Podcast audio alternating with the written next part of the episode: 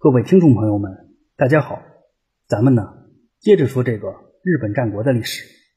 上一回我主要是介绍了由长野家几代人构筑的西上野国防御体系。在硬件方面，长野家以真名山为依托，修筑了著名的金轮城；在软件方面，长野家结交了西上野国诸多的零散势力，形成了不容小觑的地方联盟。到长野业政当家时期。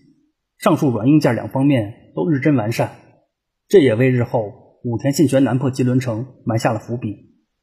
总体来看呢，长野家能够在日本战国的历史中留下耀眼的一笔，一是得益于长野业政，二就是因为吉伦城。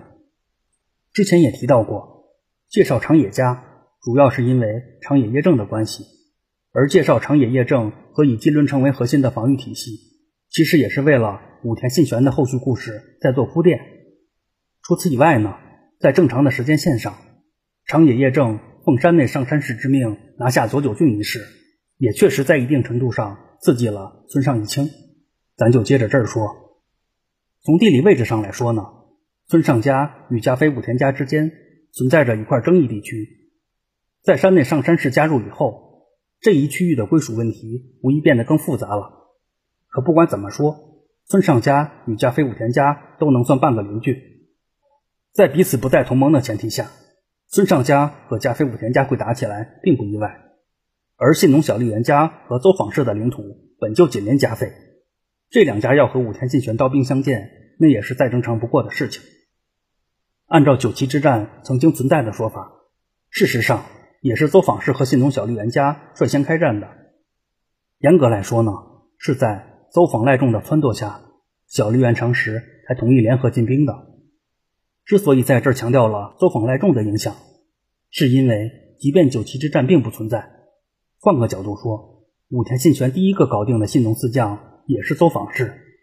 由此可见呢，不管邹访氏是主动引战还是被动挨打，他都参与到了武田信玄的信浓攻略第一战中。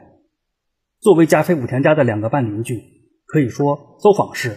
信浓小笠原家和村上家都有和武田信玄开战的客观原因。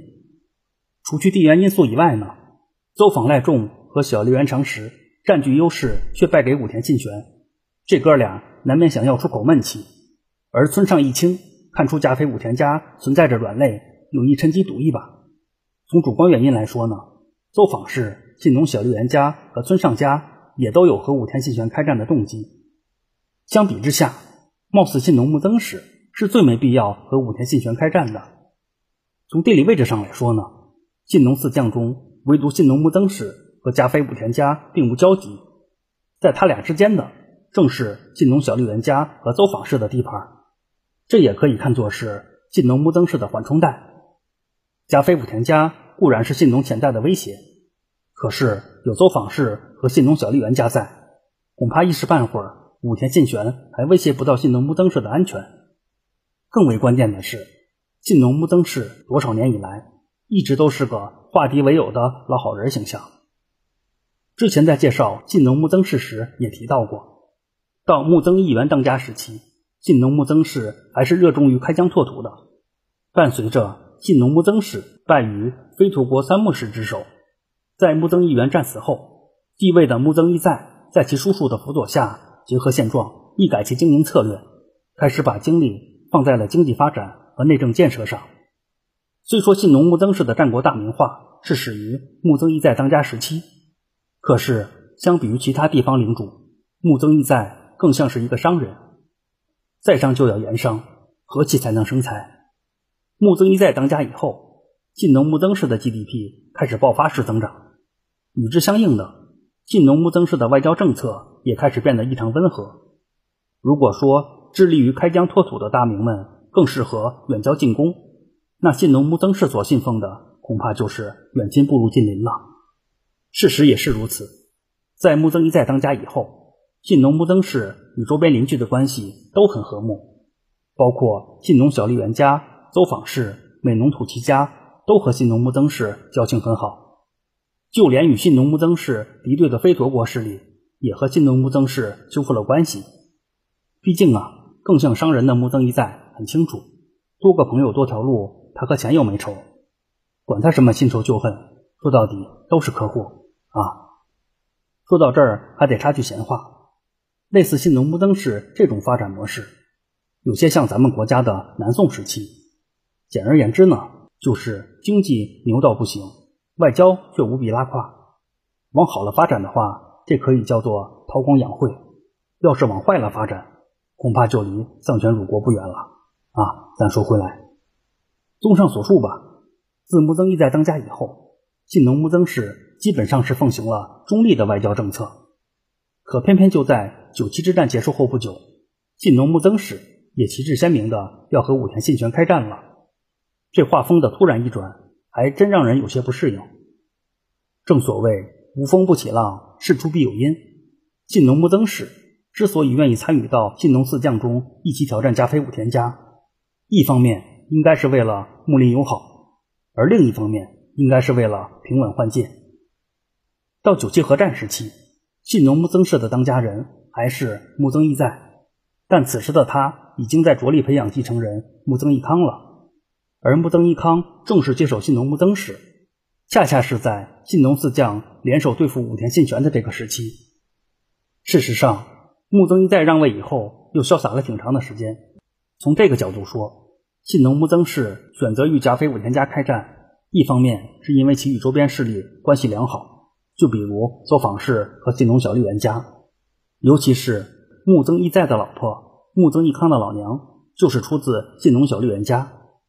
除了这点以外呢，木曾义在也是想给儿子继位制造一个安全的环境。如果在对付武田信玄这事上，信农木曾氏不表态，或是表态错误，一旦另外三家取胜，恐怕信农木曾氏的日子也不会好过啊。最后需要强调的是，相比于老爹木曾义在，木曾义康可是个不折不扣的富二代。经过老爹多年的积累，信农木曾氏的家业可是非比寻常的。关键是。木曾义康也是个有想法的当家人。按照木曾义康出生于一五一四年的说法，到他正式继位之时，他正是踌躇满志、干劲十足的年纪。恐怕在联军对付武田信玄这事上，木曾义康的态度要比他爹还坚决啊！关于信农木曾氏参战的原因，咱就简单说到这儿。伴随着信农木曾氏的加入，身为武田信玄当家后就闪亮登场的小 boss，信农四将。总算是首次组团了。虽说信浓四将联手未必能纵横甲信，可是绝对够武田信玄喝一壶的。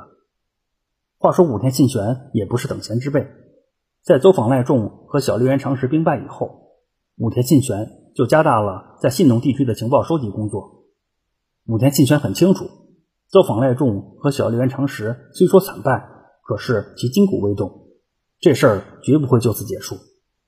正所谓。开弓没有回头箭，既然要作战，那就认认真真的准备。常言道，兵马未动，粮草先行。就算粮草不行，情报也得行啊！别的不说，能提前得到情报的话，至少逃跑的时间会充裕一点。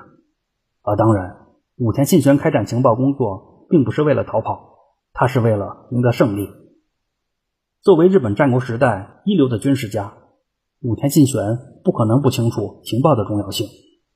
而事实上，在搞情报方面，武田信玄还是很有一套的。那说到这儿，还得多说两句。在日本战国时代，负责情报工作的主力一般都是忍者，而实际上，忍者最早出现时，主要是从事下药、卧底，甚至暗杀等龌龊事。由于最早的忍者大都是公卿贵族的下人，工作性质和出身这两项就决定了忍者的社会地位并不高。尤其是遵循武士道的武士们，不太看得起忍者这个群体。后来，伴随着时代的发展，忍者开始偏重于情报收集工作，也在军事行动中逐渐得到重视。就比如，忍者会被派到敌后去搞破坏工作。应该说，这个时候的忍者就是类似于间谍的存在了。到了日本战国时代，忍者的重要性和社会地位都得到了进一步提升，而武田信玄。就是让忍者变得正规化的推动者之一。在这儿需要强调的是，忍者这个称谓是直到江户时代才确立的，在此之前，忍者的称谓因时而异。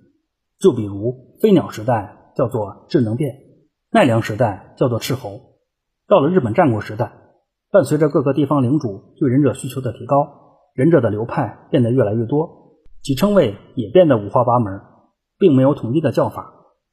总体来说呢，忍者比较好理解的其他称谓就是气作，至少以中国文化来理解这个称谓也是八九不离十的。